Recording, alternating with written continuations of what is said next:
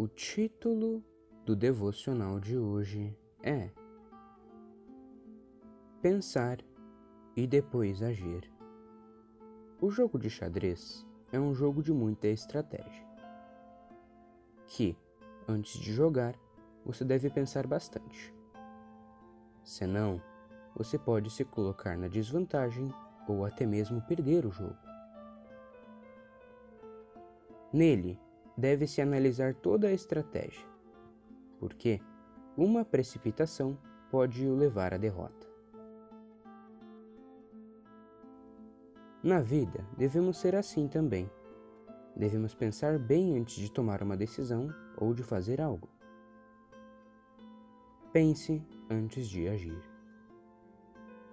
Não é bom agir sem refletir, e o que se apressa com seus pés erra o caminho.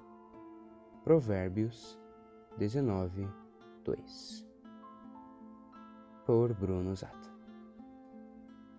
Até logo.